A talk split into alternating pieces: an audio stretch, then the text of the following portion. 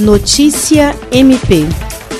O promotor eleitoral da segunda zona eleitoral, Juliandro Martins de Oliveira, expediu nesta quarta-feira, 28 de outubro, recomendações aos postos de combustíveis das cidades de Chapuri e Capixaba. O documento orienta que ambos se abstenham de emitir tickets vales ou similares para pessoas físicas ou jurídicas sem a existência de contrato formal e escrito prévio, que deve estar facilmente disponível para consulta pelo Ministério Público Eleitoral, caso seja necessário. A recomendação também orienta que os postos de combustíveis realizem contratos escritos prévios, os quais devem conter, como uma de suas cláusulas, as placas dos veículos que serão abastecidos por meio de ticket, identificando-se a pessoa física que receberá o combustível por nome e CPF. O Ministério Público Eleitoral estará acompanhando o estrito cumprimento das disposições legais referidas nas recomendações o não atendimento das mesmas ensejará a adoção de medidas judiciais cabíveis.